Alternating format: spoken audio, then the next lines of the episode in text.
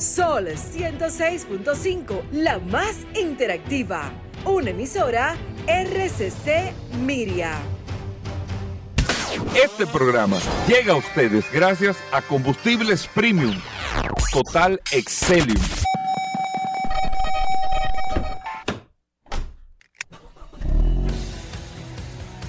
Bienvenidos al programa número uno de movilidad en la República Dominicana.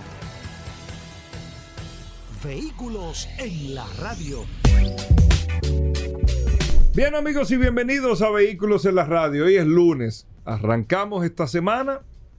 Muchas noticias, muchas informaciones, muchos datos relacionados con este mundo de la movilidad que usted cada semana le entretiene, le informa, le interesa eh, saber muchísimo de lo que está pasando en todo el mundo, no solamente de los carros, de lo que pasa en la aviación, en el mundo de las motocicletas, en todas las áreas que tienen que ver en el mundo de los negocios con este sector de vehículos y usted lo tiene en este espacio Vehículos en la Radio. Mi nombre es Hugo Vera, es un honor siempre después del sol de la mañana compartir con ustedes hasta la una de la tarde Recordarles también que tenemos un WhatsApp, el 829-630-1990. Grábelo, 829-630-1990, que es el WhatsApp de Vehículos en la Radio, que lo tiene Paul Manzueta ya en su mano. Paul. Gracias, Hugo. Gracias, como siempre, por la oportunidad que me das de compartir contigo todos los días en este maravilloso programa Vehículos en la Radio. Gracias a todos por la sintonía. Hoy es lunes 19 de febrero eh, la verdad es que me ha sorprendido mucho porque este año, eh, cosa eh, contraria a años anteriores, va bastante rápido. Ya vamos prácticamente para el mes número 3 de este año 2024. muchas cosas, muchos datos interesantes. avanzando rápido el año. Están, están ahora mismo saliendo de este apasionante mundo de los vehículos y, como siempre, recordar eh, primero que este programa se retransmite a través del canal Ruta 66 todos los días a las 7 de la noche. Y también, si usted no puede escuchar este programa, este programa se queda grabado en una carpeta donde usted se puede ir a todas las plataformas digitales, ya sea de solfm.com o de Spotify. Ahí está todo, todo, todo eh, la biblioteca de este programa Vehículos en la Radio. Usted puede buscar ahí desde el programa eh, desde hace tres años hasta el programa del, viernes pasado está ahí en esa carpeta a través de Spotify. Gracias a todos por la sintonía. Inicio de una semana sumamente interesante, lleno de noticias, informaciones, novedades, comentarios, curiosidades, eh, gastronomía. La verdad que este programa, vamos a hablar hasta, hasta de en qué vehículo fueron las personas eh, a votar. A votar, montadas en este programa Vehículos en la Radio. No, no, la verdad es que ayer se dio una, un dinámica interesante. Exacto, y un gran debimos ejemplo. De hacer, debimos de hacer un, ¿En qué llegaban los candidatos? sí, en qué iban a llegar. Debimos de haber hecho eso. Sí, ¿eh? sí, sí, sí, que la gente opinara. ¿En qué llegaron los candidatos? Sí, sí, sí. sí. Pero bueno, eh, un gran ejercicio el del día de ayer. La verdad es que eh, hay que nuestro país ha avanzado muchísimo, muchísimo, muchísimo en materia electoral y ahí tuvimos un gran ejercicio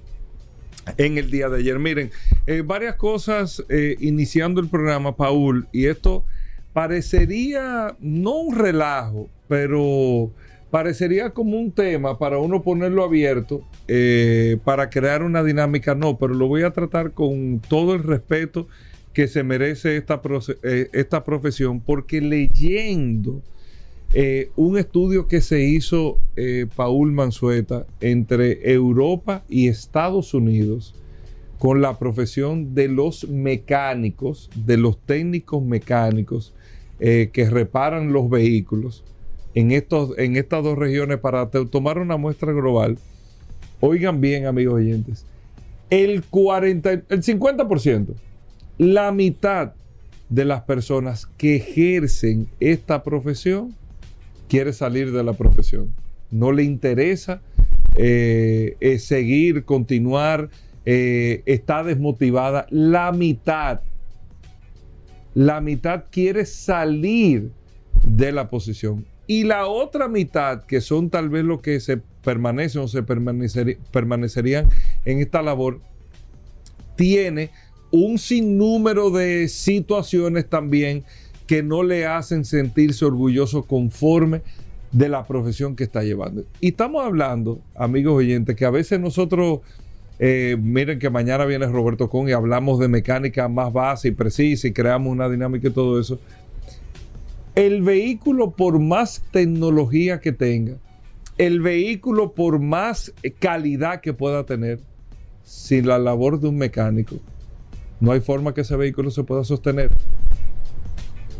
Y lo que, lo que observan los mismos mecánicos es lo que se ha observado dentro de la misma industria automotriz. O sea, tú te pones a ver, Paul, uno mismo, vamos a hacer comercialmente hablando, no quiero hablar un concesionario, sino comercialmente hablando, se le da tan poco valor, no aquí en República Dominicana solamente, en Estados Unidos lo mismo, usted le podrá decir, no, yo tengo un primo mío que es mecánico, creo que en Estados Unidos la profesión se paga bien, dependiendo la, eh, Paul, la certificación. Claro. Eh, que, pero Sí, pero cuando bien. tú vienes a ver, ¿tú crees que pagan bien referente a lo que gana tal vez en República Dominicana un técnico de esa naturaleza o lo que gana en un país Latinoamérica?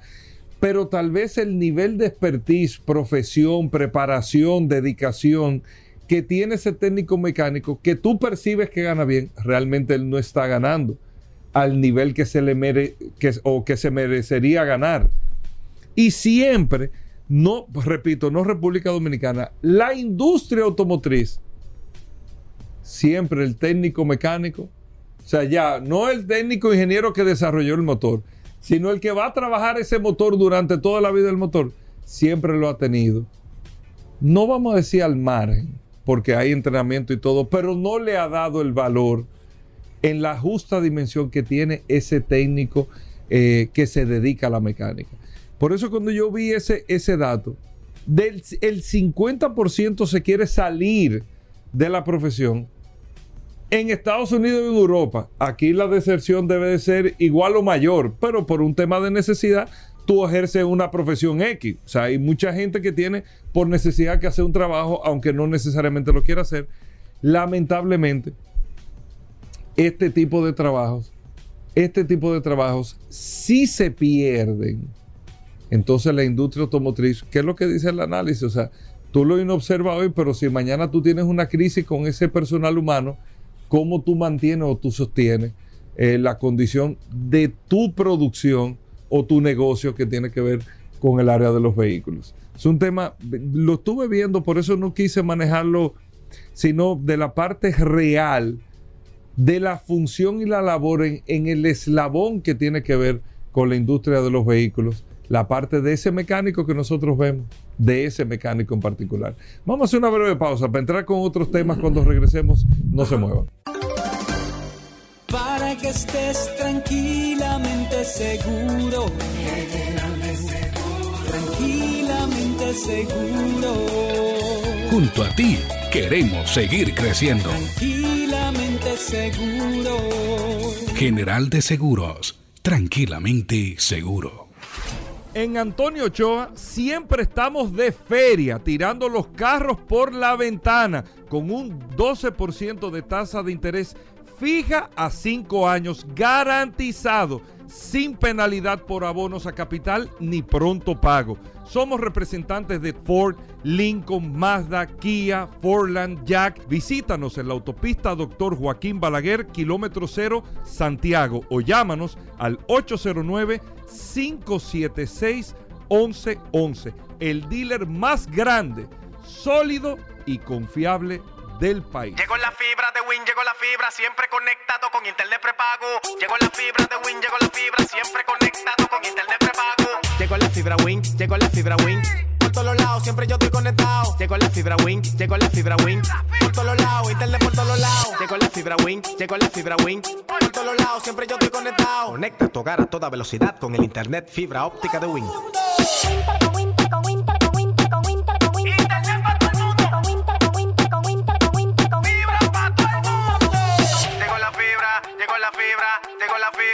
llegó la fibra, llegó la fibra, llegó la fibra, llegó la fibra, llegó la fibra. Llama al 809-200-3000. Solicita tu internet por fibra de Win con más de 300 canales de televisión gratis. Win, conecta tu vida. Ya estamos de vuelta. Vehículos en la radio. Bueno, de vuelta en Vehículos en la Radio, Paul Manzueta. Eh, Paul, que es técnico mecánico de, ¿De de, qué? experiencia de la calle. Sí, de la- de vida, de la de la la- vida. de la vida. Bienvenido, Paul. Gracias, Hugo. Como siempre, un abrazo a todos los que están conectados. Mu- muchas personas reportando sintonía a través del WhatsApp. Ayer, casualmente, estuvimos hablando de algunos temas. eh, se tocó hasta temas políticos a través del WhatsApp. Nosotros no, normalmente no, no apoyamos hablar de política porque siempre estamos enfocados a que sea un WhatsApp 100% dedicado al sector de vehículos. Gracias a todos por la sintonía. El que no se ha el que no ha tenido oportunidad de agregarse, que lo haga todavía. Tenemos tiempo. Recuerden que andamos detrás de las 20 mil personas registradas a través Del de- WhatsApp. del WhatsApp de este Se programa. convertiría Vehículos en el WhatsApp Radio. de mayor cantidad Sí. de contacto de la Varias- República varios Dominicana. partidos intentaron en esta, en esta, en esta transición comprar el WhatsApp, Hugo Veras. Estaban eh, coqueteando con, con esta poderosa herramienta. Sí, pero no se Eh, puede. Pero no, no es, se que, puede. es que este, este WhatsApp es solamente para, el, tema de para el tema de vehículos en la sí, sí, sí, Y no es para disipar, es un tema para uno botar presión. Mira, yo quiero eh, enfocarme un poco en un tema y, y lo quiero hacer de manera breve, precisa y concisa. Hablar de manera directa sobre el tema de los respuestos de las piezas de recambio aquí en la República Dominicana. Y hemos recibido a través del WhatsApp durante esta semana situaciones diferentes. Y yo creo que el negocio de los repuestos, principalmente a nivel de los concesionarios, de los distribuidores, yo creo que este negocio está, ha, ha comenzado o, o dio un giro, me da la impresión de manera directa, eh, de, de lo que es el, que un concesionario pueda mantener un stock suficiente. Porque nosotros que recibimos a través del WhatsApp, siempre recibimos de 10 eh, comentarios que nos hacen de una tienda de recambio, de un concesionario, 9 o 8 son negativos. Ya sea porque ellos no tienen la pieza Pero de yo recambio. duré, eh, Paul, yo duré casi cuatro meses esperando una Esperando pieza, una a pie. pieza. Casi cuatro meses. Totalmente identificado con lo que tú Sí. casi cuatro meses. Sí. Pues no importa, eh, No. el tiempo que esperó esto, que esperó lo otro. Yo lo viví recientemente Yo creo que meses. ya ese negocio ha cambiado y de hecho me ha sorprendido mucho porque las mismas personas que se encargan de despachar, lo que están los representantes de los vendedores o no sé cómo se llamaría en este caso, los asesores, como sea, a veces ellos mismos te recomiendan que pidan la pieza, eh, que busque la pieza por otro lado, que la pida por internet, porque también hay que entender cuál es el, el negocio ha cambiado. Ya no le es sentido a un concesionario, claro está, tener, un, stop, un, al- Claro. un inventario de piezas. Primero porque la rotación es muy, es, es muy lenta. Eso es lo primero. Segundo, quizás la cantidad de vehículos que hay no amerita que tú puedas tener todas las piezas. Tercero, quizás en la rotación de esa pieza que tú andas buscando no es una rotación efectiva que sea sentido para, para, para una empresa tener un inventario a nivel general. Entonces ellos lo que hacen es, y lo que se han convertido más que todo, son asesores en, en pedirte las piezas. Tú vas con esa pieza, te dicen, mira, no la tenemos, te podemos cotizar, traerte en esa pieza rápida. Ok, no, pero yo quiero esta, no, esa tampoco, no, esta tampoco. O sea, cuando tú vienes a ver de 10 piezas, 8 o 9 no la tienen, sino que ellos te dan el servicio de traértela. Claro está, eso tiene un costo altísimo porque te van a traer una pieza de manera particular a ti de los Estados Unidos, de cualquier parte, que de donde sea tu vehículo, ellos te la pueden traer a nivel general, pero también ellos evitan la situación de que lo primero es que te cobran la pieza por adelantado, ellos no invierten en esa pieza, ellos te dicen tienes que pagarla, eh, darme, eh, en algunos te, te están pidiendo 30 días laborables, 40 días laborables si la tienen que buscar fuera de los Estados Unidos. Imagínese usted cuando usted tiene un vehículo. Y, eh, lo segundo es que ellos le van a pedir la pieza de manera particular, o sea, la van a pedir su pieza y eso le va a incrementar. Si la pieza cuesta 100 pesos, le va a costar 400, 500 pesos. Y la otra opción que usted tiene entonces es de usted buscar la pieza y pedirla. Pero muchas personas, principal- principalmente las damas, personas que no se han comprado un vehículo pensando en traer las piezas, y ahí viene el inconveniente de que tú puedes pedir la pieza que no es, de que se te puede crear una situación complicada devolviendo la pieza cuando viene a ver. O sea, que la verdad es que el tema de los repuestos a nivel de concesionario ha, estado eh, eh, eh, dando unos cambios sumamente trascendentales.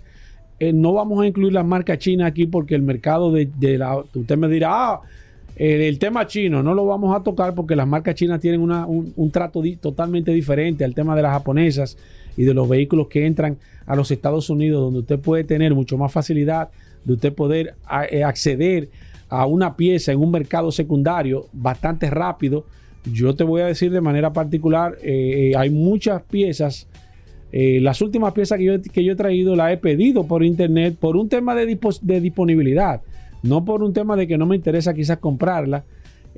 También los costos operacionales de que una empresa tenga un inventario, señores, esos son costos financieros también. Ustedes tienen que entender que una empresa que trae millones de dólares en piezas para guardarlo, no le va a poder vender igual que una página de internet donde no tiene, donde no está eh, eh, pagando impuestos, pagando empleomanía, pagando una serie de situaciones. También hay que entender esta situación. Pero a nivel general, yo creo que el tema de los repuestos, principalmente a nivel de concesionario, ha comenzado, o yo creo que ya dio un cambio.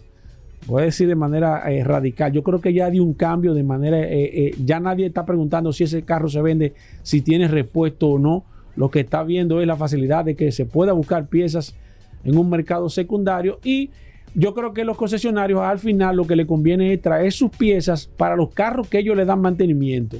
O sea, yo tengo mi pieza, yo traigo mi pieza, mi, mi- mi- mi filtro, mi, pieza de motor y demás, y a los carros que yo le doy mantenimiento, entonces le pongo las piezas, utilizo eso, pero el tema de vender piezas a un mercado abierto, para mí ya eso prácticamente está en sus últimas.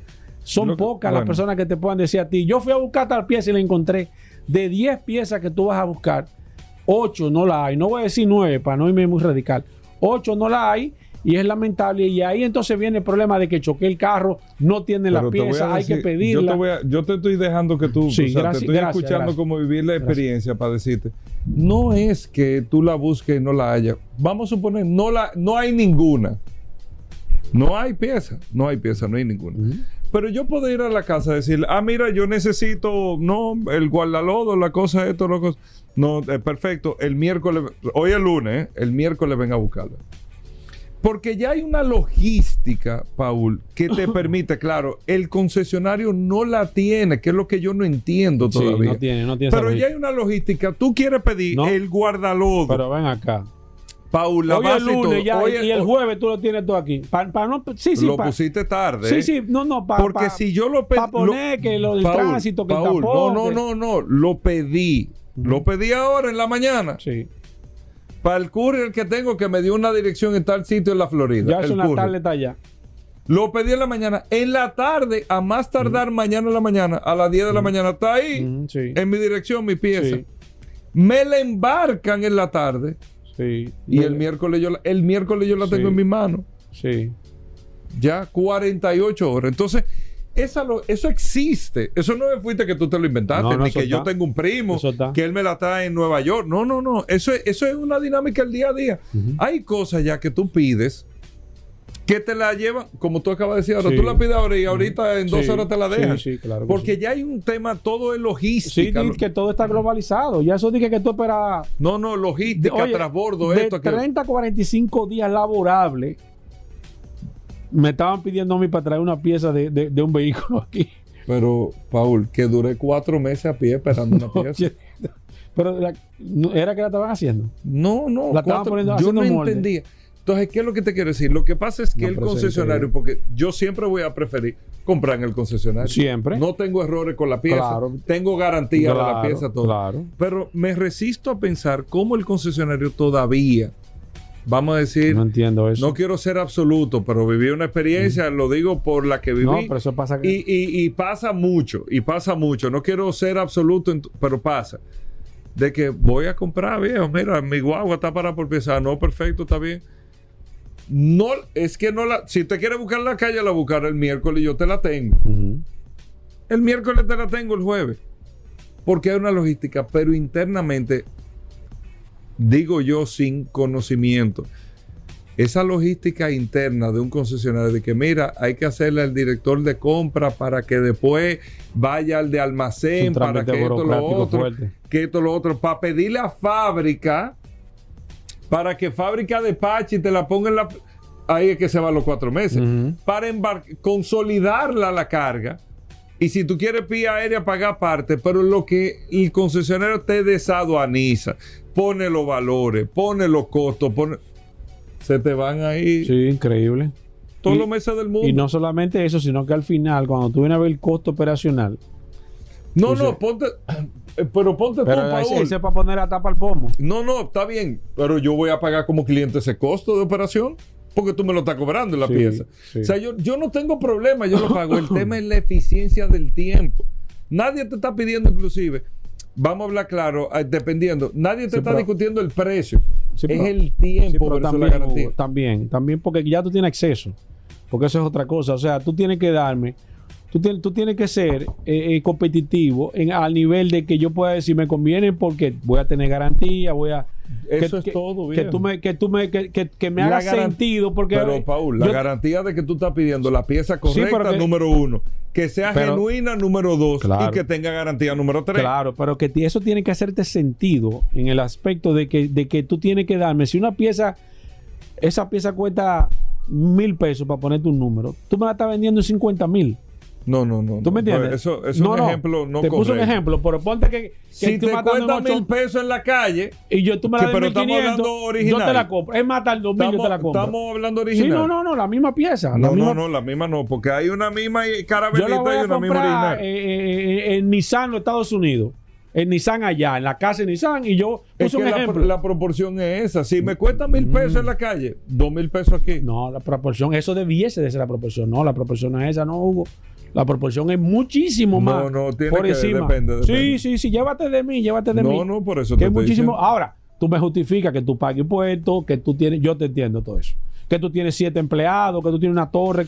Yo te Pero es entiendo que todo nadie eso. está discutiendo el No, pero- precio, pero- es la eficiencia. Sí, pero Paul. que el tema es, Hugo Vera, que eh, cuando tú me comparas una pieza con lo que realmente yo lo puedo traer, tú dices, no me hace sentido. Paul, es que tú no estás, pero es que tú estás mezclando dos temas. Yo entiendo lo que tú dices del precio, estoy el entendiendo. precio no, no va, no, no, toma- no, sí. toma- toma un pero lo que estamos discutiendo es la eficiencia. La No, no, es, es aparte de eso. Porque tú me vas a decir, bueno, la pido yo este Eso tema, lo de- otro, y me va a salir en mil pesos. Eso aparte de. La pido yo que no sé, No es que, que, tú, la, que no, no tengo tú la conocimiento puedes de eso. pedir tres veces la pieza. No la Te pu- puedes equivocar Eh, tres veces. veces. Eh, esto, lo otro, y me va a salir mil pesos. Ahora, el concesionario me la está vendiendo y me la da pasado Sí, mañana eso. en 2500. Ah, no, no, yo lo hago así. Así tú lo haces. Así tú lo haces, pero no es la proporción. Esa es la proporción más o menos. Sí. No, no te quiero poner un ejemplo. No, te un e- pero no, ponme yo un tengo, ejemplo. ahora mismo yo tengo una pieza que. Que, ¿Qué? la- que, que, que ¿Qué la- piensa? No, no, no, no voy a decir porque No, ya. pero, pero todo el mundo sabe es- que es tuya. es pero- una, no, una pieza del, del motor, una pieza plástica del motor. Ajá. Y, y esa pieza cuesta como cuatro mil y pico pesos ¿En dónde? en los Estados Unidos. Cuatro mil y pero pico. comprada en tienda ya o que tú la Comprada en viste por internet. Comprada en tienda. En Ajá. tienda, en original, allá en la casa. Allá en que la- yo voy, es una pieza yo Eh, puedo eso, manejar eso- la mano. eso me va a costar ya eso. Cuatro tú- mil, cuatro mil y pico, mala traída, mal. No, no, no, no. ¿Qué- ¿De qué tamaño? la- Tú no la puedes traer en, no, no, en no, la no, mano. no, no, no, un poco, es un poco grande porque es una pieza plati- plástica. Es una pieza un poco grande, más o menos. ¿Y qué es lo que hace esa pieza? Eh, es, la, es la pieza que tapa el, el- el- el abanico, Ah, el cover del, del, Del la- motor. de- del motor. ¿Eso es de plástico? Sí, es de plástico. Ok. Entonces, Cuatro mil y pico pesos allá. pico, 100 exacto. dólares cuesta allá. Eh, Menos, pero, pero más o menos. Ponte tú, Sí. redondea 100 dólares. ¿Aquí cuánto cuesta? No, aquí no, aquí No, no. pero. Aquí cuesta muchísimo más. No, no, pero Aquí cuesta como 15 mil pesos la pieza. Es la Y misma tres- proporción, Paul, pero No, tú no... ¿cómo tres a uno? Tú sabes por qué yo te estoy ¿Cómo diciendo. la misma proporción, Hugo? Hablamos ahorita de una pieza De de, mil mil y pesos. pico a 15 mil. Pero, pero, Paul, es la misma proporción. Pero lo que... Pero ¿cuál proporción? Es que tú no me haces ¿Cuál caso. proporción? Estábamos hablando de una pieza de mil pesos. Ajá. Y te dije 2.500 pesos. Yo la compro, dijiste. ¿Cuánto es eso? No. No, pero de- está bien de mil a 2.500, El pero, doble y pero de medio. 4.000 de cuatro mil y pico a 15 mil es El doble y diferencia. medio. No, no, no. Y tú estás diciendo Yo me la- 15 mil con un ¿Tú número sabes no redondo. Ahorita salen 12 mil. No, no, no, no, no. Lo Esa- que te quiero decir, Paul. No, no, no, es que- tú- ya es acabas no. de decir, no la puedo traer en la mano. no, no. Ya tienes que Sí, pagar para no, no, traerla. no, pero como quiera. El, de- suponte, eso, eso no va a salir 7 mil pesos. No va a salir 7 mil. Me ahorro, me ahorro por lo menos, me ahorro la, la mitad. ¿Crees tú que te lo estás ahorrando? No. Y ahorita pediste la que no, No, era. no, no, no, yo, no, no. A mí no me gusta. yo- pero no yo- era. o sea, no estoy justificando, pero es que te llevan a eso, Hugo.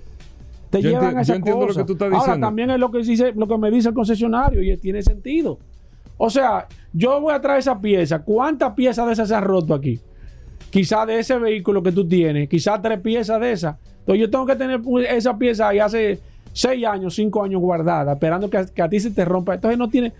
Y, es verdad, tiene sentido también, porque tú no te puedes, tú no puedes ser mezquino y decir eh, que tú tengas todo lo que, lo que está ahí. Lo que yo quiero con esto enfatizar es que el negocio de la, la venta de repuestos para los representantes ya no es negocio.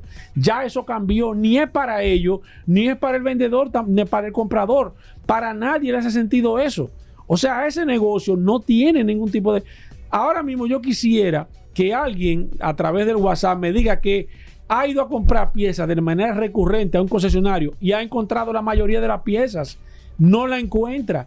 Ellos mismos te mandan o a mandar a buscar la pieza o te mandan a un mercado secundario donde pudiese aparecer porque para ellos, y así yo lo haría también, no tengo que... No tiene sentido tener ese inventario de millones de piezas y No, más no. cuando tú vas a competir. Tú estás No compitiendo tiene- con el internet que no paga No estás nada. compitiendo con el internet, lo que tienes que meterte en esa plataforma. Hugo, es que los costos operacionales ellos no le, no le resultan. Pero Paul, No pero le es resulta que yo no te estoy hablando de costos No, pero- operacionales, tú estás dispuesto como cliente a pagarlo. Sí. Es la agilización, no hay justificación, tú tienes 20 vuelos diarios que vienen con la barriga llena esos Sí. vuelos de carga Sí. desde la Florida, 20 Sí. vuelos diarios. Diario aquí a República Bueno. Dominicana. Que, te, que tú le pones, o sea, es que tú le llevas. Mira, Eso- la hora que tú le llevas ahorita y te lo embarcas en el vuelo de las 9 de la noche Sí, para acá. Sí. Y hasta más temprano. O sea, ágil, es agilizar y esa logística está ya todos los almacenes de prácticamente todo lo que tiene que ver con parte del sector de vehículos eso están es, en la Florida. no, y eso es rapidísimo. Eso es Súper rapidísimo. rápido. Bueno, Bueno. vamos a hacer una breve pausa, venimos de inmediato.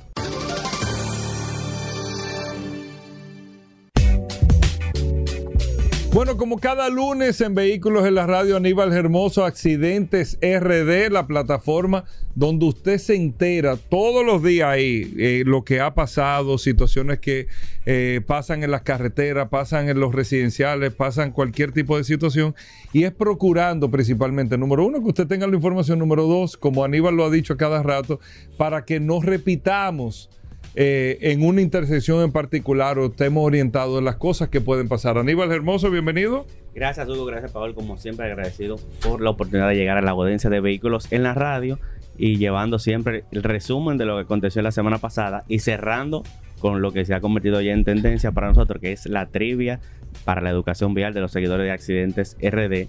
Iniciar, obviamente, con el tema de la semana, que son las elecciones, el cual tiene que ver un poco con nuestro tema porque el tránsito estaba excelente. Ajá. O sea, el domingo tú podías jugar vitilla en la calle. estaba tranquilo. Estaba imagino. tranquilo, po- po- muy, muy, muy poco tránsito. Se No hubo nada, que lamentar ayer así. No, grave. por lo menos el que haya reportado la página no hubo gran trascendencia en temas de accidentes, de, de- obviamente de tapones no hubo nada que, que reportar, pero sí realmente un domingo muy tranquilo.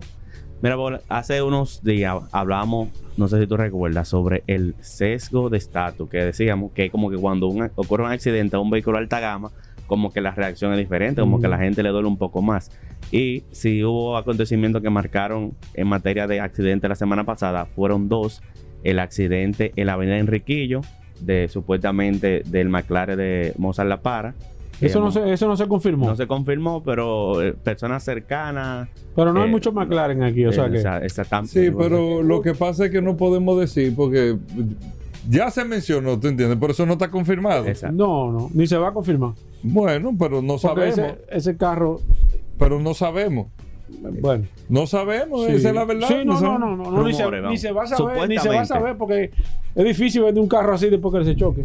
Sí, que realmente es, eh, no, ha, no ha ocurrido que cuando ocurre un accidente con un vehículo de alta gama, es por eso que el propietario no escribe, no dice que si podemos retirar el video por el tema de lo que viene después. Exacto. Y nosotros, obviamente, siempre le hemos dicho que la intención es informar, no hacer ningún tipo de daño y, y retiramos el video inmediatamente cuando lo Claro. solicitan.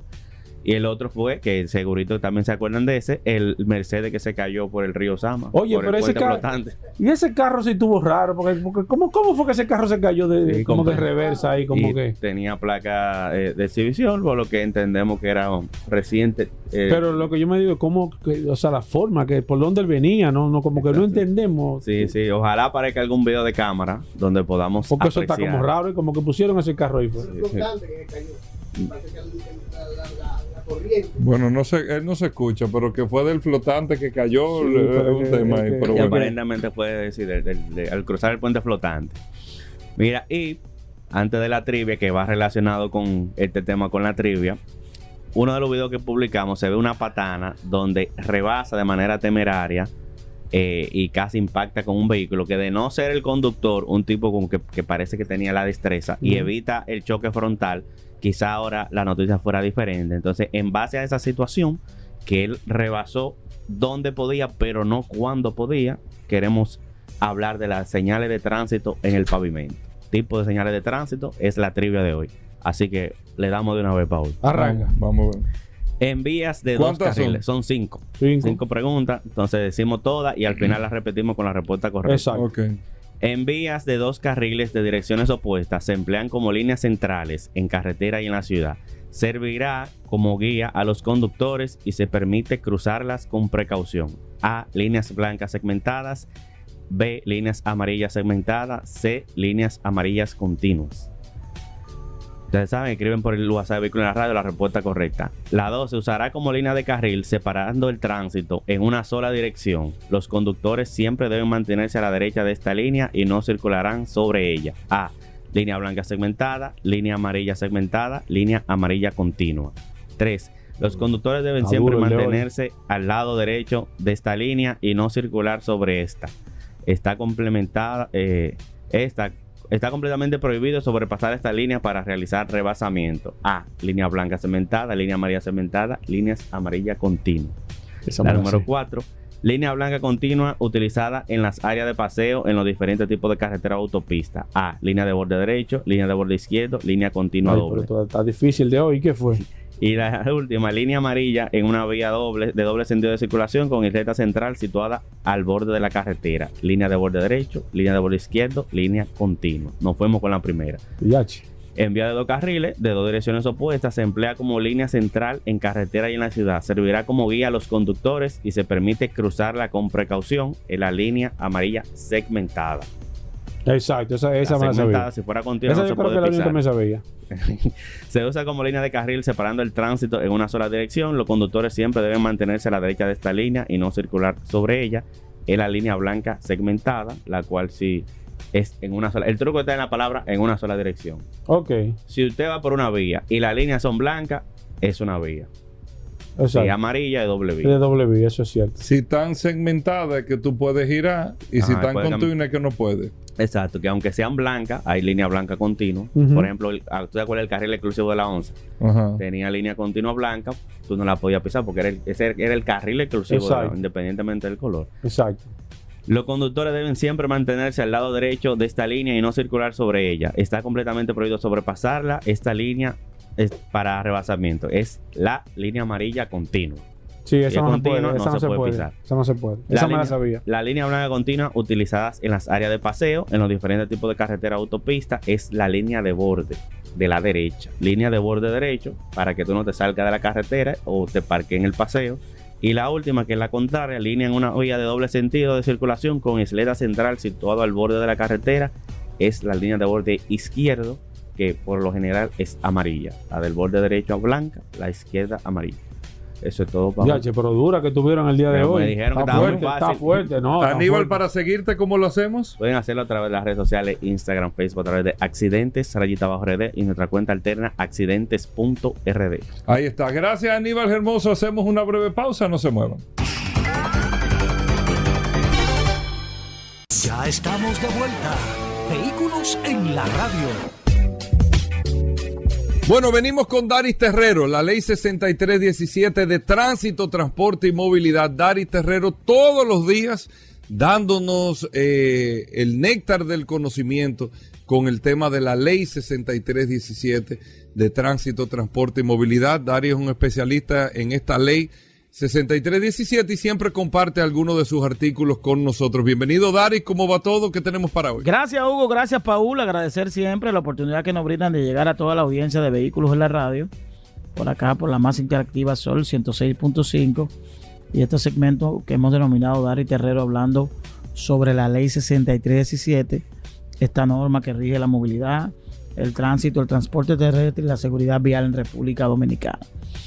Miren, a propósito de lo ocurrido ayer, de las elecciones municipales, donde eh, hubo una expresión democrática que colocó al Partido Revolucionario Moderno al frente de la municipalidad, es decir, ganando la, la mayor cantidad de alcaldías en todo el país.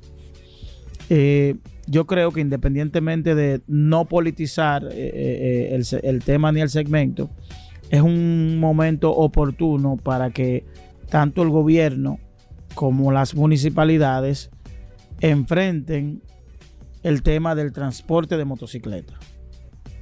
Así yo creo que es una oportunidad interesante para que tanto el gobierno central como las municipalidades que tienen un rol importante dentro de la organización del transporte de motocicletas, según lo establece el artículo 75 de la ley, puedan aunar esfuerzos y trabajar en aras de organizar el principal transporte de la República Dominicana, que es el transporte de motocicleta. Y esto partiendo de que la ley 6317 indica que se debe, se debe trabajar en el registro de transporte de motocicleta, que deben hacerlo conjuntamente los ayuntamientos y el gobierno. Yo creo que es importante que nosotros pongamos en práctica este artículo partiendo de todo lo que representa la motocicleta en el transporte de República Dominicana. No solo siendo el principal modo de transporte del país, no solo siendo el principal modo de transporte del país, sino todo lo que representa en términos económicos para la República Dominicana, tanto como economía a favor de, ser una herramienta de trabajo, porque muchas, muchas familias eh, se alimentan y logran su desarrollo a través de, ese método, pero también lo que representa en términos de gastos para el gobierno, partiendo de que eh, el, principal gasto en salud en República Dominicana se debe a los traumatismos y a los accidentes en motocicletas. Es decir, que son eh, complejidades que tiene el uso de la motocicleta en República Dominicana y yo creo que este escenario electoral plantea eh, obligatoriamente que se sienten en la mesa las municipalidades y el gobierno para llevar a cabo un plan efectivo de cara a ejecutar de manera correcta y organizada el transporte de motocicletas en la República Dominicana.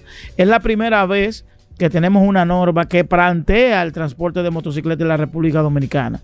Es decir, de que la motocicleta no deja, no, no, no está al margen de todas las normas eh, en, en, el país. Por tanto, yo creo que sirva esto para que a partir del 24 de abril, cuando los alcaldes asuman, ese sean parte de sus prioridades, a pesar de que ninguno de los candidatos colocaron eso dentro de sus propuestas. Nos vemos en la próxima. Bueno, ahí está Daris Terrero, arroba Daris Terrero 1 en todas las redes sociales. Usted puede seguir a Daris Terrero para preguntas e informaciones sobre la ley 6317. Hacemos una breve pausa, no se nos muevan.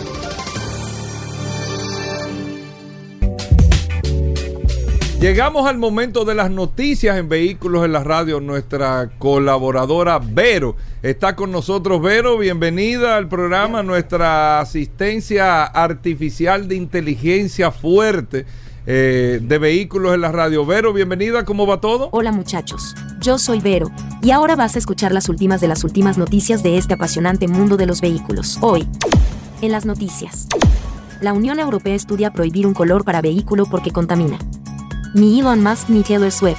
El rico que más ha contaminado viajando en avión es un vendedor de vehículos que compró un billete, tarifa plana, en 1990.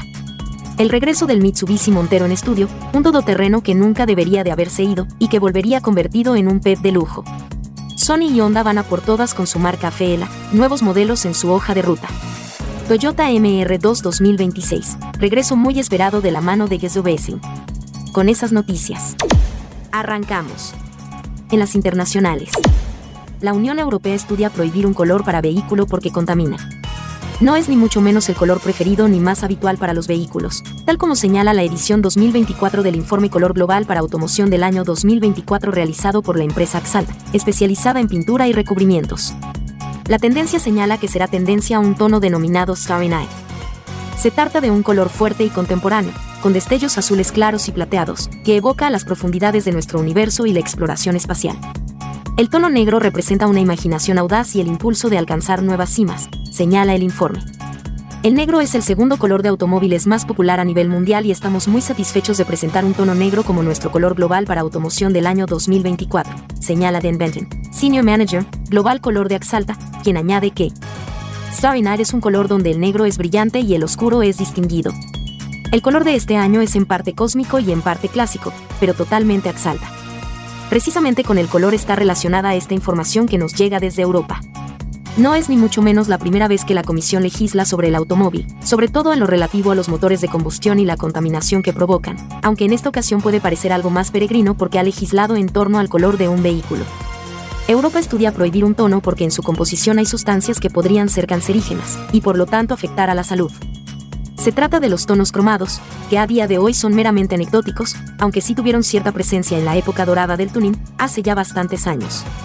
Entonces se veían vehículos con la carrocería cromada, sobre todo en motor show relacionados con la personalización del automóvil. N.I. Elon Musk ni Taylor Swift, el rico que más ha contaminado viajando en avión es un vendedor de vehículos que compró un billete, tarifa plana, en 1990. Se suele decir que los más pudientes son los que más contaminan con sus jets privados. Elon Musk, el apóstol que promete salvar la humanidad, ya sea vendiendo vehículos Tesla o enviándola a Marte, es el que más usa su jet privado. Sin embargo, el viajero que probablemente haya más contaminando volando en avión es un consultor comercial, especializado en automoción, de Nueva Jersey, Tom Stoker. Tom Stoker ha volado ya más de 24 millones de millas, es decir, 38,6 millones de kilómetros. Es una distancia equivalente a efectuar más de tres veces un viaje a la Luna, ida y vuelta. No es que Tom tenga que viajar a menudo por trabajo, sino que en 1990 compró un billete de avión vitalicio, para él y un acompañante. United Airlines ofrecía a modo de promoción un pasaje vitalicio por 290 mil dólares, 270.000, que permitía viajar a donde fuera cuando fuera, sin ningún tipo de limitación, mientras su poseedor esté vivo. Stucker fue uno de los pocos, sino el único que lo compró el regreso del Mitsubishi Montero en estudio, un todoterreno que nunca debería de haberse ido y que volvería convertido en un pet de lujo. Desde un primer momento se supo que la decisión tomada por la marca de los tres diamantes sobre el Mitsubishi Montero fue un gran error. Uno de los todoterrenos más longevos del mercado desapareció después de más de cuatro décadas.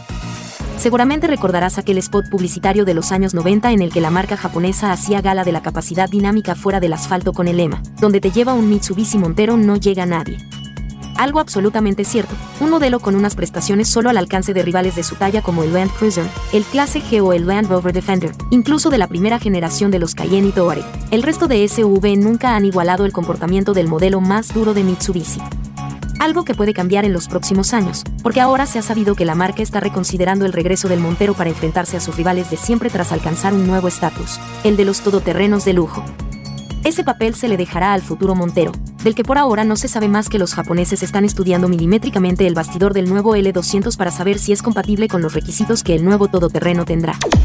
La capacidad fuera del asfalto del pickup está fuera de toda duda, como su resistencia y durabilidad. La cuestión es si podrá montarse un sistema de propulsión híbrido enchufable sin realizar grandes modificaciones a nivel técnico y mantener un elevado nivel de confort. La luz verde de producción depende de estos dos factores clave. Sony y Honda van a por todas con su marca Afeela, nuevos modelos en su hoja de ruta. Afeela, la marca de la joint venture impulsada por Honda y Sony ha comenzado a materializar su hoja de ruta con la que el gigante japonés de la electrónica dio hace ya algunos años el salto al mundo de los vehículos. Lo hizo con un sedán eléctrico que por fin este año en el pasado CES de Las Vegas hemos visto ya en su versión de preproducción de cara a un estreno que llegará en el año 2025, aunque su comercialización seguramente será ya en 2026. ¿Y después? Pues aunque ya sabíamos, y de hecho se mostró como concept, que habrá un SUV también en el menú, ahora Sony Honda Mobility ha dado más detalles sobre su hoja de ruta para los próximos años. Lo hace aún no oficialmente, pero sí de la mano de un informe de Nick y ella.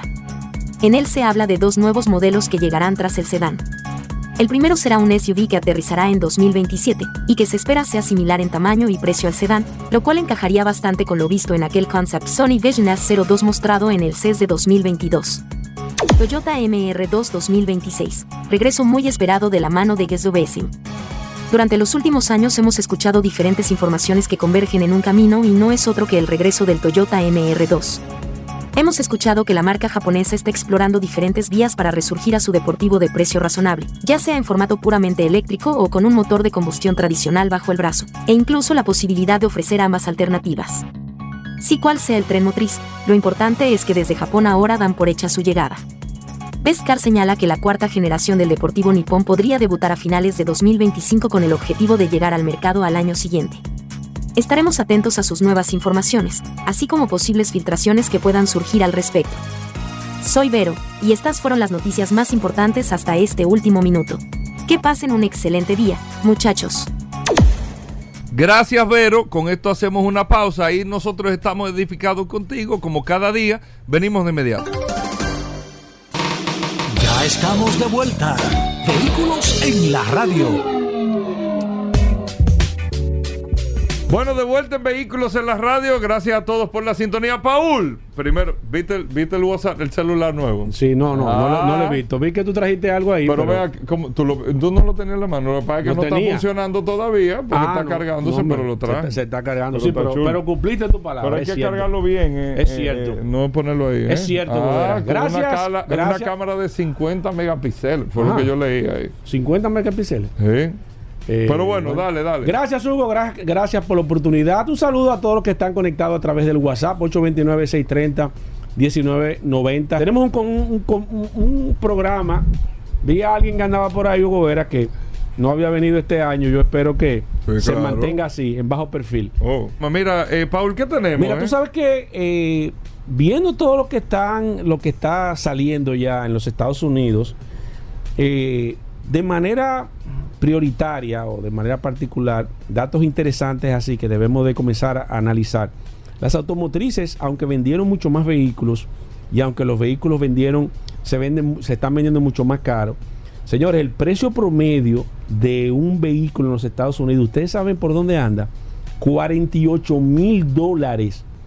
Yo recuerdo que hace 5, 6, 7 años, si, si la memoria no me falla, eso andaba rondando los 28 o 27 mil dólares. Sin embargo, al día de, del año pasado, el año, el año pasado, 48 mil dólares el promedio de compra de un vehículo. Pero ¿qué pasa con esto, señores? No obstante, se vendieron mucho más vehículos a nivel general.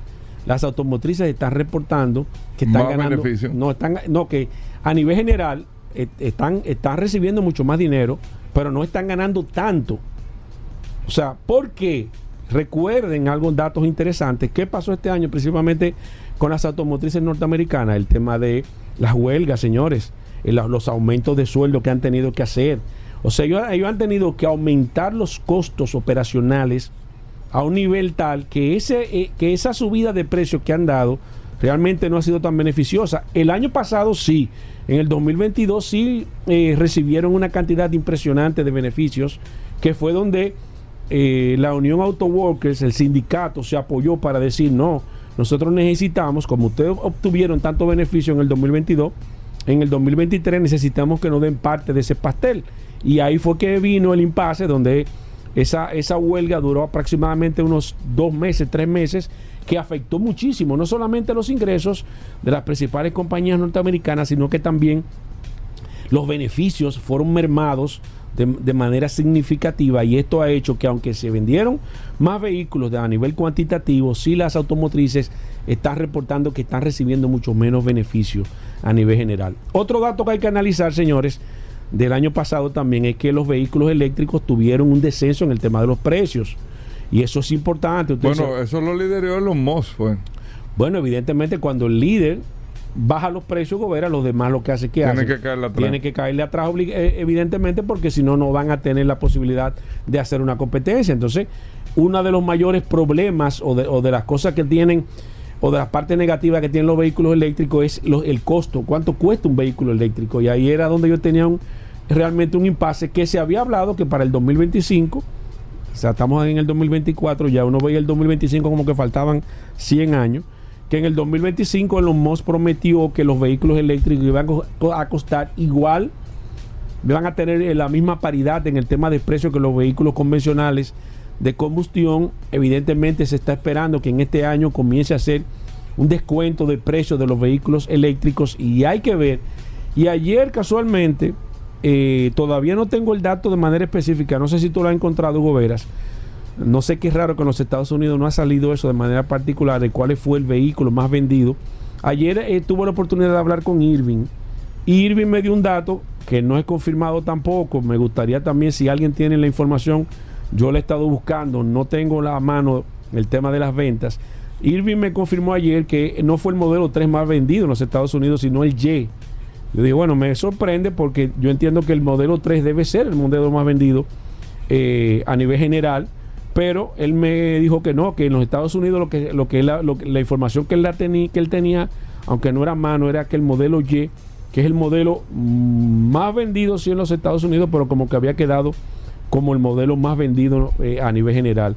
La verdad es que este, este asombro que tienen los vehículos eléctricos eh, sorprende mucho. Ya no, ya cuando te hablan de vehículos eléctricos, fíjate, ya tú no te sorprende, ya, ya a ti como que te da prácticamente lo mismo. Pero eso es un dato interesante y los 1.8 millones de vehículos eléctricos que se vendieron da un, margen y el, el dato que tú has dado también sumamente interesante del crecimiento porcentual año tras año que han tenido los vehículos eléctricos a nivel general. Y la verdad es que hay que tomar esto con pinzas. Vamos a tratar de buscar el tema de las ventas en los Estados Unidos, de cómo estuvieron, de quién estuvieron. Sí sé a nivel overall que se vendieron mucho más vehículos a nivel general que el año 2022, pero vamos a tener en los próximos días y espero eh, que ya lo solicité a ver cuántos vehículos eléctricos se vendieron en el año pasado aquí en la República Dominicana. No tengo el dato de manera específica, lo estoy tratando de investigar porque la verdad que sería interesante analizar este tema estadístico, porque siempre lo hemos dicho en este programa Vehículos en la Radio, cuando tenemos la estadística, cuando tenemos los números, nos damos cuenta cómo van las cosas. Ya sí tengo de manera oficial que el sector, como siempre, que más creció en la República Dominicana fueron las motocicletas, evidentemente, pero vamos a traer todos esos datos también aquí en la República Dominicana para que hagamos así un careo de manera particular y un análisis de hacia dónde va el futuro de la movilidad a nivel mundial. Bueno, ahí está la información, Paul. Pero hoy, Ay, iniciando esta No semana, cerramos con con, el curioso Ay, no comience en con vehículos eso. en la radio, así que no se mueven. Mm, Gracias a todos por la sintonía. Llegó la fibra de Win, llegó la fibra, siempre conectado con internet prepago. Llegó la fibra de Win, llegó la fibra, siempre conectado con internet prepago. Llegó la fibra Win, llegó la fibra Win. Todos lados, siempre yo estoy conectado. Llegó la fibra Win, llegó la fibra Win. Por todos lados, internet por todos lados. Llegó la fibra Win, llegó la fibra Win. Por todos lados, siempre yo estoy conectado. Conecta tu hogar a toda velocidad con el internet fibra óptica de Win. Llegó la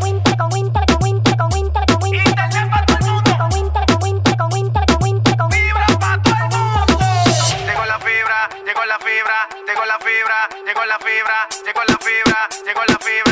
la fibra, al 809-200-3000. Solicita tu internet por fibra de Win con más de 300 canales de televisión gratis. Win, conecta tu vida. No nos conformamos y cambiamos el juego. Llevamos la tecnología, seguridad y eficiencia fuera de los límites establecidos, porque todo cambió y nosotros evolucionamos. Conoce la Cool Ray de Geely, propulsada por un motor turbo de 4 cilindros y 1.5 litros con 172 caballos de fuerza, con asistencia de conducción inteligente, fácil y segura, estacionamiento automatizado, techo panorámico, espacioso diseño y, y cámara de 540 grados. Libera tu energía con la nueva Cool Ray de Geely, con el respaldo de Grupo Viamar.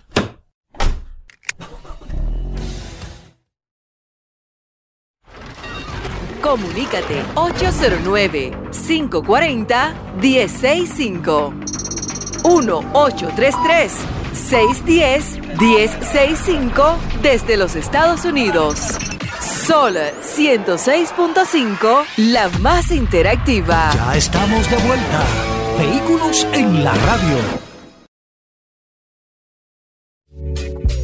Bueno, como cada lunes, Pablo Hernández, gracias a Lubricantes Petronas, un especialista en materia de lubricantes, de todo lo que tiene que ver con fluido de tu vehículo, todos los lunes. Pablo está con nosotros gracias a Lubricantes Petronas que distribuye el grupo Magna para darle la orientación que usted nos pueda llamar, hacer la pregunta, mira el lubricante que usa mi vehículo, el coolant que esto, que el, el aceite de esto, me dijeron que la grasa, todo lo que es lubricación.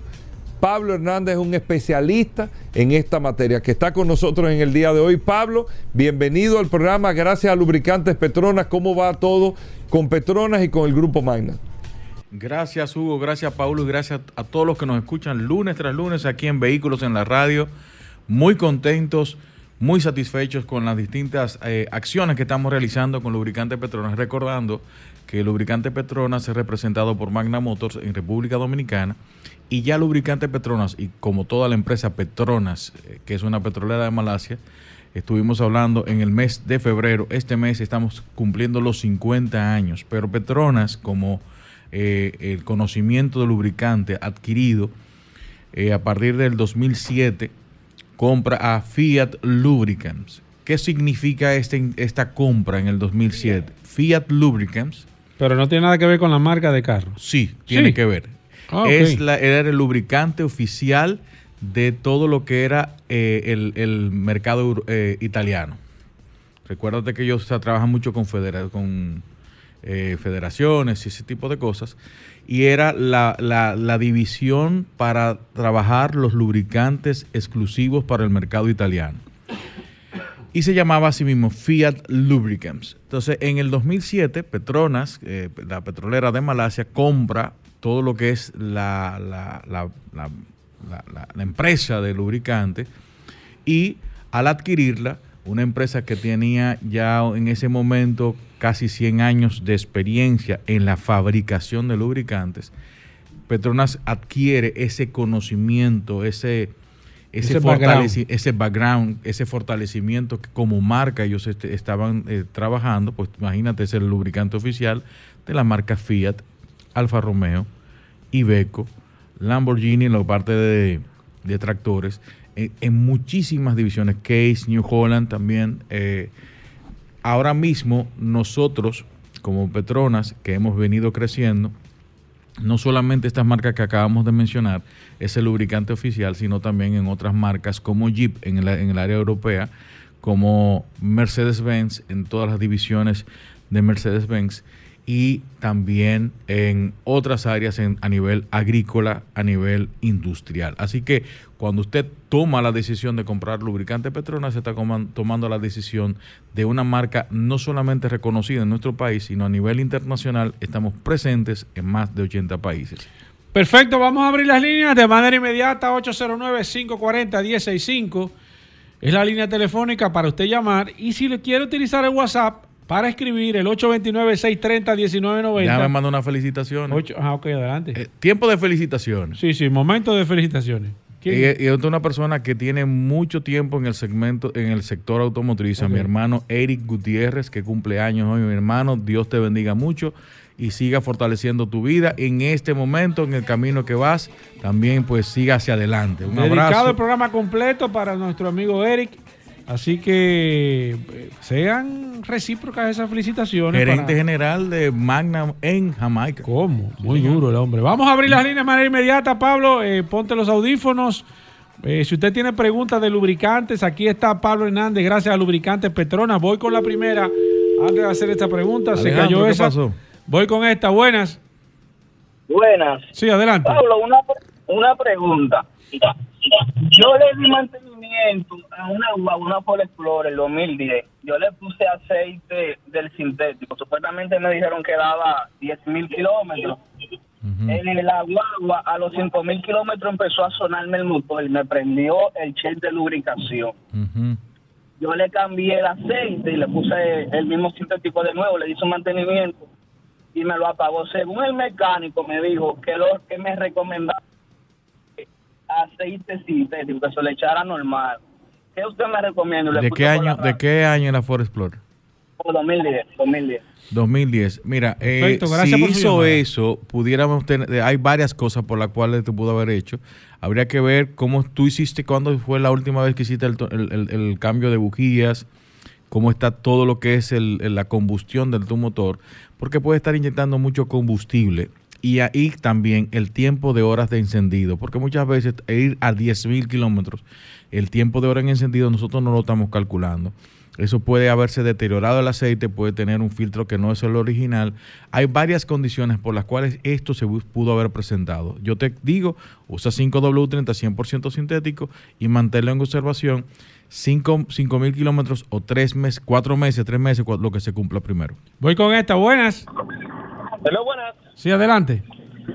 Sí, una Kia Sorrento 2019 B6. ¿Qué tipo de aceite? Y la siguiente pregunta, si es cierto que esa guagua usa dos filtros para, la, para el motor. ¿De qué año es? 2019. 2019, una B6 XL. Perfecto. Mm, No, no, no. Ese tipo de ese tipo de vehículos no viene con doble filtrado. Siempre lo he visto en vehículos de eh, vehículos comerciales y en algunos casos Volvo y otros vehículos comerciales sí manejan doble filtrado, pero no creo, no tengo el conocimiento, de verdad que ahí me agarraste fuera de base porque no lo había oído, pero es 5W30, es 2019, una Kia Sorrento 5W30 para nuestro mercado. A partir del 2022 ya este tipo de modelo usan 0W20, pero esta es 5W30 100% sintético. Se- 809-540-165. Hoy es lunes de lubricantes en este programa Vehículos en la Radio. Buenas. Saludos, saludos, ¿cómo están?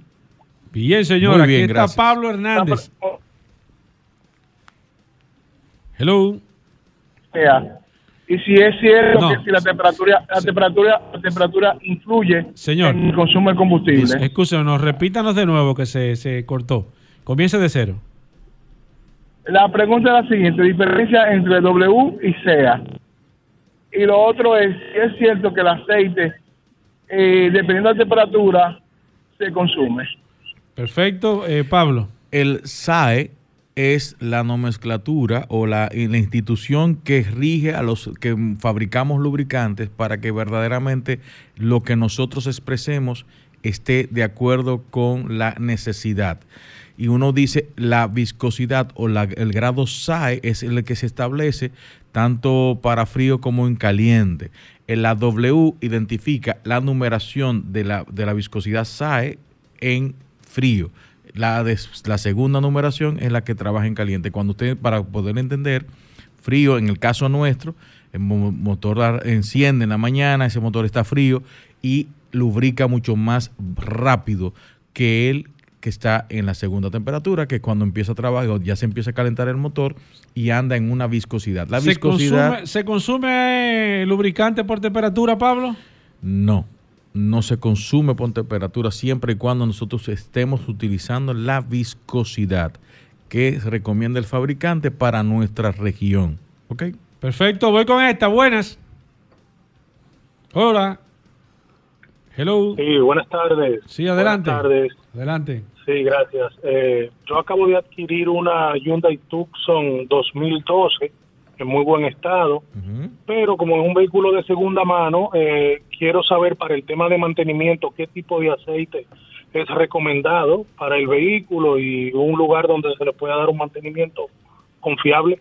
Es importado por, bueno, si es importado por Magna Motor, te recomiendo sin ningún tipo de temor, no porque trabaje ahí, y yo tengo vehículos que no son so- asignados, sino vehículos propios, el mantenimiento en Magna Motor es bien económico. Puedes ir a Magna Motor, a cualquiera de las sucursales, si es importado por nosotros, y ahí haces el mantenimiento y te van a poner la viscosidad de 5W30 100% sintético. señor. Voy con esta. Buenas. Vehículos en la radio. Sí, adelante, maestro. Aquí está Pablo Aceite. Sí, mira, una Sorento 2016. Yo le he hecho 5W20 semisintético, pero noto que alguna vez el, el vehículo en baja me parpadea la, la, la luz de, de aceite. Mira, verifica, el, el- hay un sensor de, de- de- temperatura de motor y hay otro que es el sensor de lubricación. Ambos pudieran estar en ese momento eh, eh, fa- fallando. verifica eso primero. Luego vas a verificar eh, si estás excediendo el mantenimiento del aceite y si el filtro que te están colocando es original. Perfecto, voy con este. Buenas. Sí, buena. Adelante. Eh, ¿qué, viscosidad, ¿Qué viscosidad de aceite usa un Nissan Note el 2021? Nissan Note 2021. 0W20, señor. 0W20. 0W20, voy con el WhatsApp 829-630. David Ventura dice una Land Cruiser Diesel 2013, Pablo. Land Cruiser Diesel 2013. 15W40. 15W40 CJ4 o CK4. Voy con esta. Buenas. Adelante. Hello. Sí, adelante. Buenos, buenas tardes ya. Mire, para algo extraño que está sucediendo, yo escucho a esta emisora mañana y tarde Sí. en FM. Yo tengo una emisora al mediodía que pongo en AM los 950 y lo estoy escuchando a ustedes. Ajá. No sé, pero algo en AM lo estoy escuchando a ustedes. En los 950 de Radio Popular. Ok, perfecto. Gracias por la sintonía. No sabía eso. Mira, Pablo, eh, déjame ver. Eh, Rafi Severino dice una Nissan Note 2015. ¿Qué tipo de aceite? 5W30. 5W30. Alguien me escribió, Pablo, eh, de estos vehículos que están teniendo algunos problemas con los motores eh, GDI, eh, con el tema del consumo de combustible, eh, se le debe de modificar el grado de viscosidad a esos motores que ya vienen con algún tipo de consumo previo. ¿Consumo combustible o consumo de lubricante? No, de lubricante. Mira, hay unos motores que por su estructura, dependiendo del tipo de desgaste, pudiéramos estar trabajando con alguna variación de la viscosidad en caliente. Explico. Usted tiene un 5W30, que es el lubricante que se recomienda para nuestra región. En algunos casos, por un trabajo eh, eh, alto del vehículo o Un trabajo un- ex- excesivo. excesivo, usted puede estar quizá con un desgaste, el desgaste es natural en, lo- en algunos motores, y este desgaste puede provocar un nivel de consumo fuera del rango normal. ¿Cuál, ¿Qué es el rango normal? Medio litro entre cambio y cambio, o hasta un litro entre cambio y cambio, dependiendo el, a- el kilometraje y el año y todo ese tipo de cosas, ¿ok? Entonces, pudiera estar trabajándose con 5W40, en vez de un 530, un 5W40. Perfecto, voy con esta. Buenas. Sí, buena. Sí, ¿Cómo adelante. están ustedes? Bien. Bien, señor. Aquí Eh, está Pablo Hernández. Pablo, Pablo Aceite, una pregunta. Diferencia entre sintético y mineral. La base, señor, base de la fabricación del lubricante. Uno es más resistente a los cambios y a las altas temperaturas y el tipo de trabajo, que es el 100% sintético, porque está desarrollado para eliminar todo aquello que impida que pueda ser longeva la vida del aceite. ¿Por qué no se le echa entonces aceite sintético a todos los vehículos, aunque lleven minerales? Se le echa aceite 100% sintético a todos los vehículos a partir del 2010. Lo que pasa es que nosotros, por economía, por kilometraje, por Y condiciones... si yo le echo aceite sintético a un vehículo del 2005 para yo protegerlo más de lo normal. No, si está, está utilizando un aceite mineral, el, el nivel de detergencia que tiene y, y de algunos elementos que tiene los aditivos del 100% sintético pudieran generar una reacción de la limpiando toda la suciedad que está dentro del motor que te puede crear algún tipo de condición en la succión del aceite del cárter. Perfecto. Juan Martínez nos dice una Honda Odyssey 2019, Pablo. ¿Qué tipo de aceite lleva? Si es versión americana, 0W20, pero hay algunas, algunos motores ya que están viniendo de este modelo 0W16. Verifique bien porque ambas viscosidades ya, están ya estaban presentes en este, en este tipo de modelo. Eh, déjame ver, pon- déjame ponerle aquí. Envíame tu nombre y apellido. Alguien que se está agregando al WhatsApp aquí dice: ¿Qué aceite usa una Kia Sorrento 2011, Pablo? Kia Sorrento 2011 5W30, señor. Sigo con el WhatsApp 829-630-1990. Hoy es lunes de lubricantes. Aquí está Pablo Hernández, gracias a Lubricantes Petronas.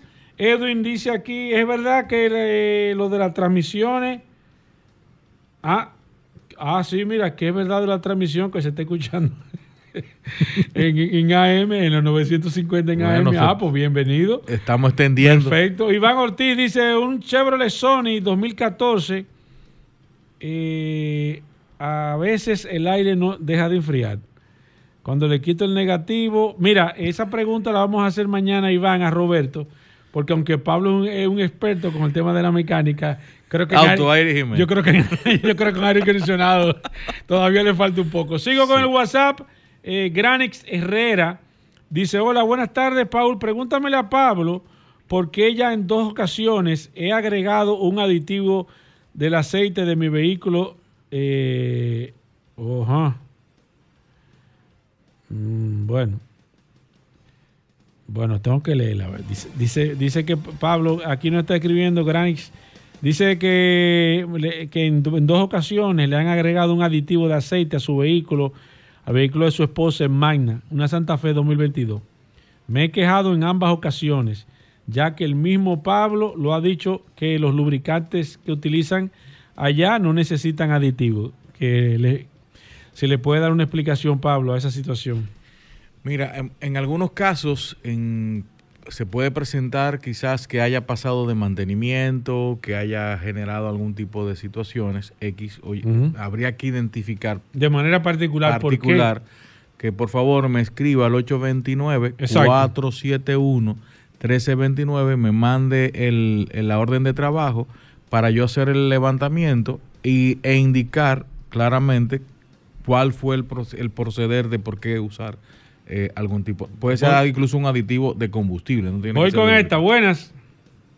Hola. Buenas, saludos. Sí, adelante. Saludos. Sí. Eh, yo creo que eso fue muy, muy, muy bueno ese juego de estrellas. Diga, díganos, señor. Ah, no, parece que estaba llamando. Ok. Ah, no, perfecto. Estamos a sus órdenes, no importa. Sigue en sintonía. Pedro Bruno nos dice, ¿qué aceite para una Toyota Town Ace 2017, Pablo?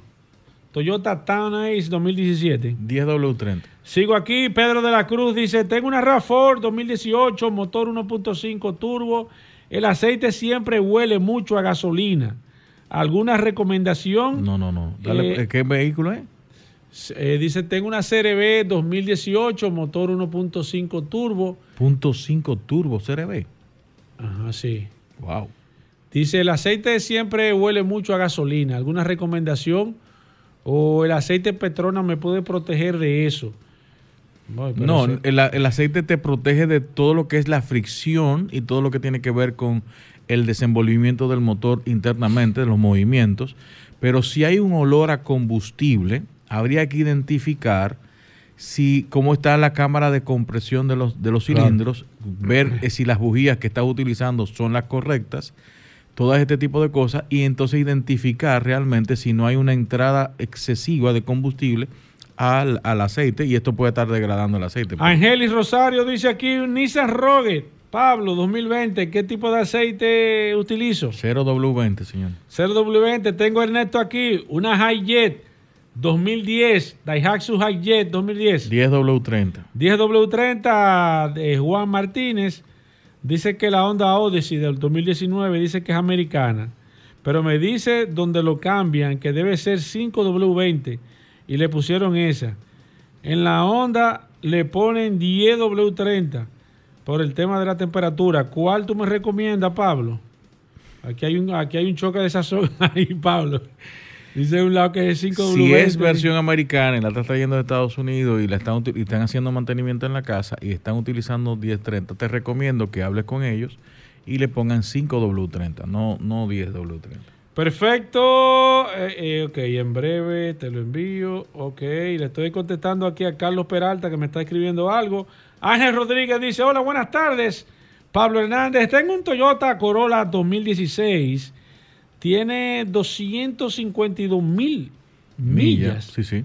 Óyeme, pero... Está 200 bien. 2016, monstruo. No, pero que, que son 20 mil millas, eh, Pablo. Ajá. Ah, ay, ¿cuánto tiene? Eh, ocho años. Sí. Ocho años, ocho. No, no, es que eh, ocho por 20 son cuántos. Ah, kilómetros, ahora sí.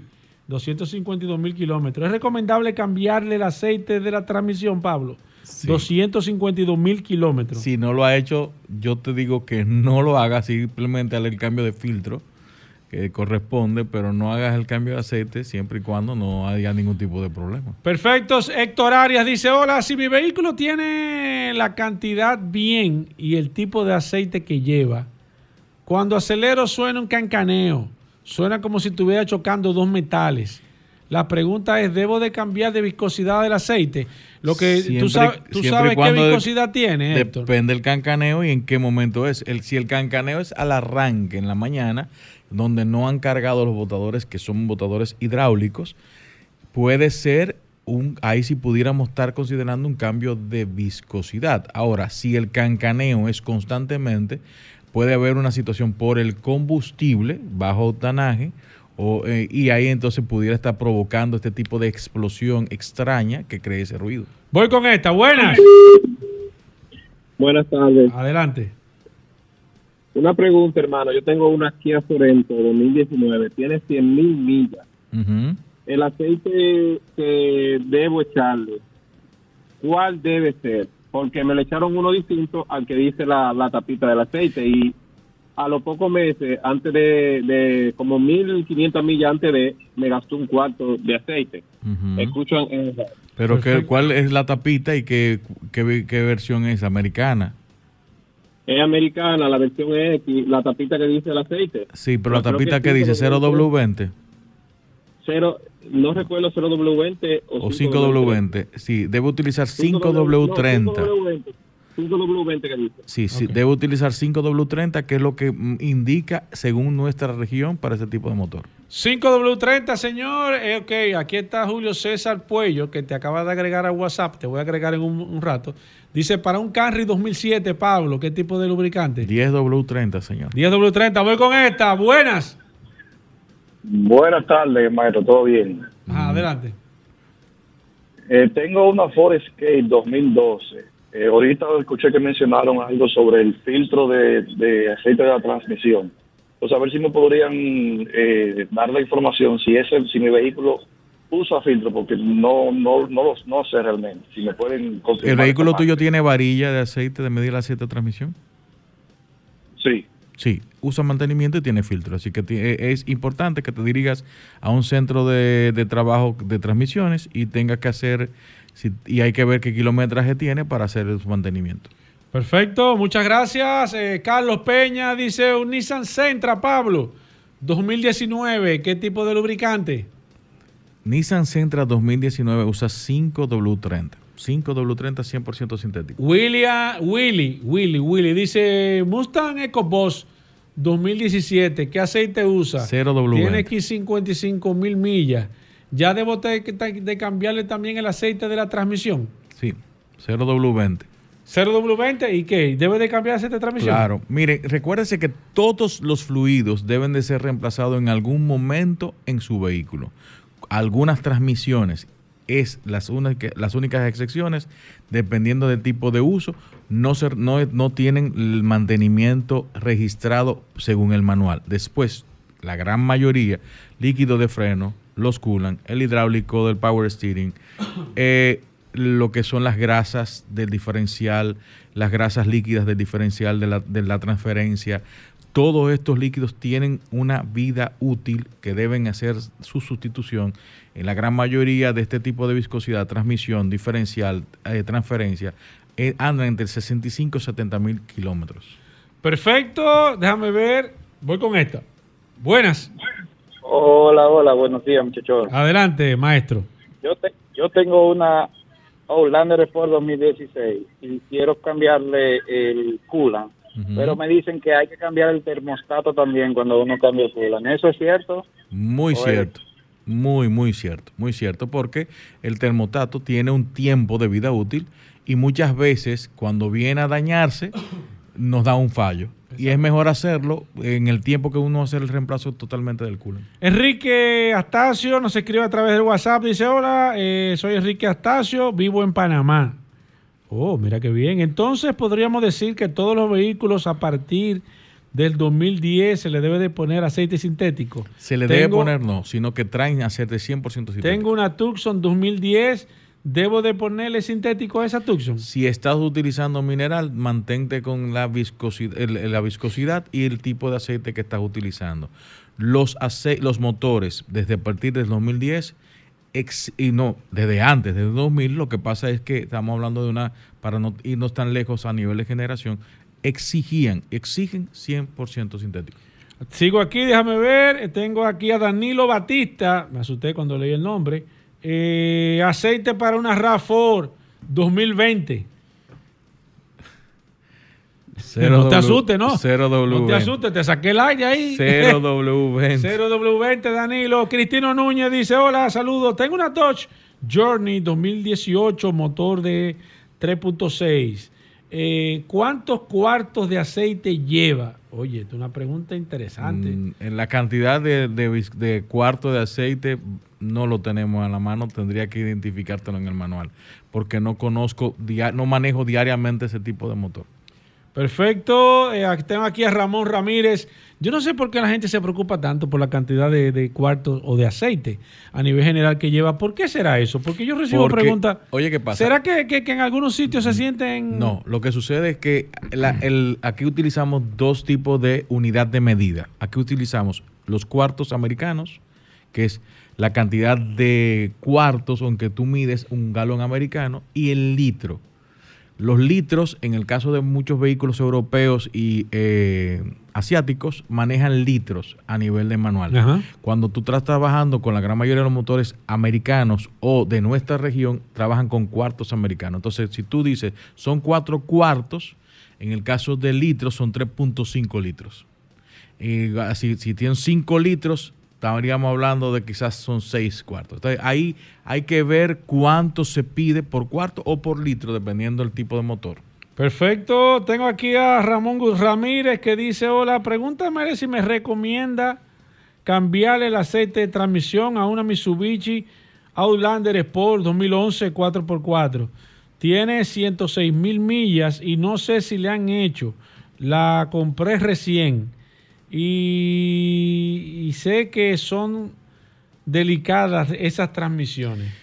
Miren, señores, el tema de las transmisiones es un tema después que ya usted pasó el tiempo del mantenimiento. Si su transmisión empezó a generar un nivel de desgaste muy pronunciado y usted no lo percibe porque usted eh, eh, ella va haciendo a nivel de computadora ajustes al tipo de manejo que usted tiene y el cambio usted no percibe que hay algún tipo de fallo. Solamente cuando ya no le está aplicando la reversa cuando usted ve que hay un golpe entre segunda y tercera y así sucesivamente que usted dice bueno hay, hay problema puede ser cuerpo de válvula puede ser muchísimas otras cosas. ¿qué sucede?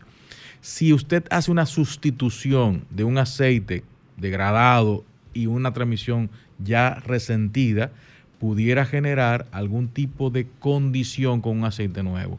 Entonces, lo mejor es que usted vaya donde un centro de servicio, le hagan la revisión a su transmisión, vean el tipo, cómo está incluso el color. En el caso de, de las transmisiones, de, el color del aceite de la transmisión es muy eh, diferente al aceite de- de- de motor y ves el color y, ves, y te puedes dar cuenta si está muy oscuro, muy sucio, quiere decir que la transmisión está alcanzando altas temperaturas. Jubel Soto dice Isuzu D-Max 2012 aceite, Pablo. D-Max 2012, 15W40 API CI4. Hola, de Martín Reyes nos saluda aquí. Dice: Tengo una CRB 2004, le puse aceite sintético. ¿Debo cambiarlo en el próximo? ¿O debo de cambiarlo a semisintético? Tiene 177 mil millas. Si lo ha usado sintético, manténgase con sintético. Si ha usado mineral, manténgase con mineral. Recuérdese que esta transmisión, estos motores, después de muchos años usando mineral, puede generar algún tipo de suciedad internamente. Pablo, ¿dónde consigo lubricantes Petronas? Recuérdese que el lubricante Petronas es representado por Magna Motors en República Dominicana. Usted tiene estos lugar- lugares donde usted puede hacer esos cambios. Usted desea en la Avenida Monumental, Lubriplaza en la ahí, en la autopista Duarte, kilómetro 13 y medio, SP Automotriz en los kilómetros Avenida Independencia, Talleres Power Car, nuestros amigos de Jesús Burgos, Serviteca frente a la OIM, Lester Team, Lester Auto Parts, calle Euclido Morillo, Indy Plaza en la zona oriental, carretera Mella, Centro Precision 4x4, carretera San Isidro, Eco Auto, Centro Automotriz, María Montes número 16, en la Rómulo Betancourt, Comercial de Peña, también en Torres Auto Service, en San Isidro, Criptotay, en Sánchez Isabelita, en La Romana, nuestros amigos de Centro de Gomas Trinidad, en Santiago, en La Vega, centro de gomas eh, Bello. Ahí usted puede cambiar lubricante Petronas. En La Vega también, en Centro Automotriz Polanco, en Higüey, nuestros amigos de Lubricentro Rochelle.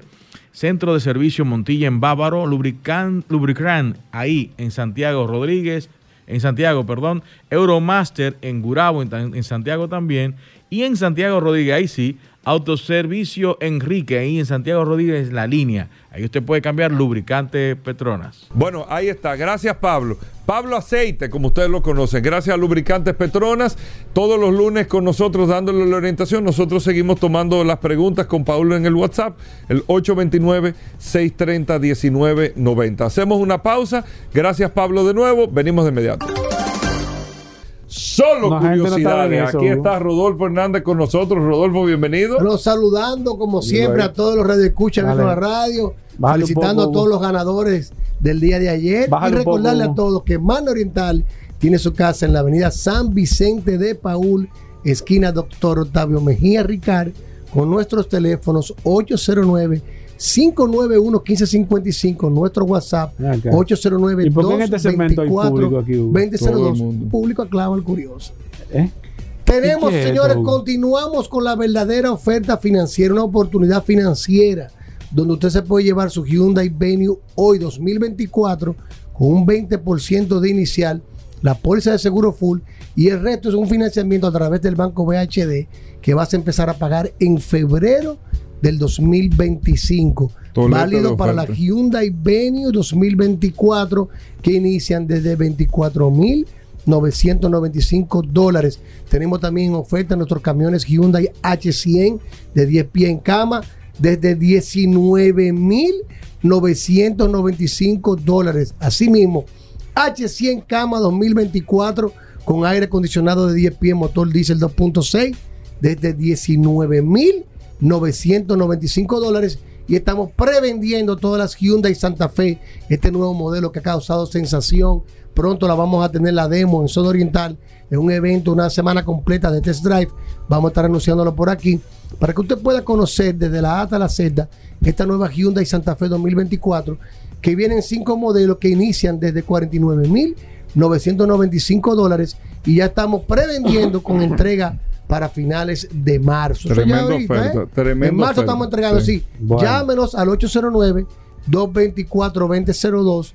809-224-2002 y también recordarles que estamos en Managascue, en la avenida Independencia, frente al Centro de Ginecología y Obstetricia.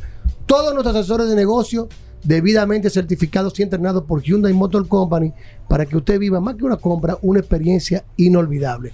Mano Oriental y Managascue, siempre bajo la dirección de autos clasificados. 809 224 2002 Un palo ahí. Esa- esas son dos grandes ofertas que hay, Hugo. reales. Hugo. reales. La Pero gente- lo que la gente la está gente no está en esperando- eso, ¿eh? Yo La le- gente- le la gente está en conteo. Yo le escribí temprano a Rodolfo ¿Pa esta qué? mañana. Rodolfo me dijo, mira, tengo un conflicto aquí de... ¿De tengo mucha información. ¿De qué? Tengo mucho contenido. Tenía No sé cómo voy a hacer esta semana. ¿Qué con contenido? solo La curiosidad. gente lo que está en número Hugo. No, no, Hugo Vera, Escuchemos. que, eh, escuchando a Aníbal Hermoso ahorita Dios hablando mío, de. ay, Dios mío, ay, Dios mío, espérate, ay, Dios mío. espérate. Ay, Pero tú no vas a salir de que escuchando a Aníbal mío. Hermoso. Ay, Dios Pero mío. que lo que pasa Ay, es que el curso siempre Hugo, está que no tiene activo. tema, El curso siempre está activo. No hay Ok. tema. Aníbal Hermoso, que la, la trivia de hoy es de las marcas en la carretera. Tú sabes quién fue que inició, quién fue que hizo Él buscó eso. la primera división de la carretera en Estados Unidos. Él buscó eso para tirarlo O ahora. sea, la pintura de la Sí, la que tuvo la idea de dividir, de delimitar los carriles para Tú lo seguridad. dijiste eso aquí, eso fue una ¿Quién, mujer. quién fue? Pero espérate. Pero espérate, no me Ah, pero tú no me, tú no me dices que, se recuerda porque tú no me dices que conteste. La ¿Cómo es la doctora cosa, Yuma? Carol, que viajaba al desierto de Estados Unidos, Coachella, en California, ella atendía a los indígenas y en esa carretera cuando No ella iba, no un camión este se ya. le presentó frente a frente y la sacó de la carretera. Entonces ella dijo, oye, tenemos que buscar una manera de poner seguridad De en la, cómo nos en organizamos. la vía ¿Qué tanta y tuvo la idea de con una pintura blanca delimitar los carriles por el medio. Y ella misma fue a esa carretera, la autopista 99, Uh. hizo un tramo de un kilómetro y medio y lo pintó ella. La seguridad aumentó en ese tramo de la carretera y ella presentó su idea a la comitiva de, de- de transporte y duró cinco años para que pudieran aprobarle esa idea y de ahí salió la división de la carretera en el medio que hoy conocemos. Eso no lo sabía nadie, Hugo. Óyeme, tremendo, tremendo. Pero- tremendo. pero- yo sabía- exquisito. John Yo sabía Macaro, la doctora John Macaro Oye, tú sí eres salsero. 1917, Tú que andaba en un eh. Fortera. Oye, oye. En un Un modelo Fortera. Tú sí Sale que andaba y salseas le esto. sacaron de la cartera un camión de frente a frente. Aníbal dio mujeres datos. aportando. ¿eh? Claro. Aníbal dio Pero mira, datos. un dato Pero importante, un dato que tú curioso. que. Un dato curioso nunca se ha dicho aquí en este programa en los 20 y pico de años. Hugo, ten cuidado. Dale, curioso. Conocemos a Ferrari, me gusta siempre la idea. Estaba de, la semana pasada estuve con Ferrari. Sí, pero ¿y qué este te fin de semana en trago con ¿Hay un amigos tertulia. No, no. Tú sabes que Ferrari se conoce por hacer grandes vehículos, el Enzo Ferrari, el F40. Pero hay algo que Ferrari inició en el año 80, incursionó. En el 1980. En el 1980, incursionó, adivinen qué, Ten cuidado. Hugo, ten cuidado. en un tanque de guerra. ¿Tú sabías eso? Que Ferrari fabricó un tanque de guerra. Es que eso Hugo, no, todo, es que- Hugo, no todo lo que sale en internet se puede estar Exacto. diciendo aquí. Rodolfo, Rodolfo. Aquí hay Oye lo que te voy a decir. Apuesta a mí. ¿Y qué es esto? Ah, pues tú Con luchador. la ¿eh? marca En Ferrari. el año 1980, Ferrari aceptó una, Ay, ay, una ay. propuesta militar Ay, para fabricar un tanque de guerra ligero para operaciones especiales y fabricó el Ferrari 333E Lizard.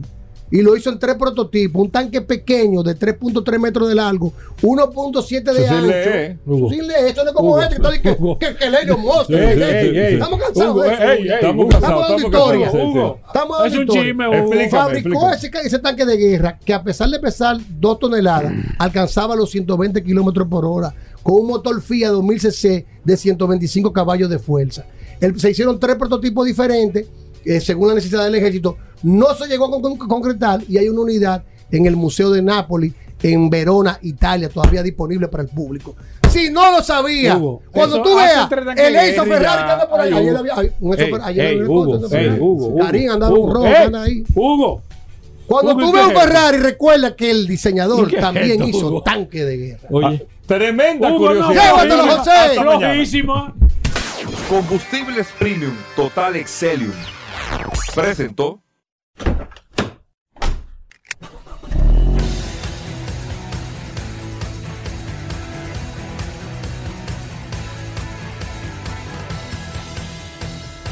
Vehículos en la radio.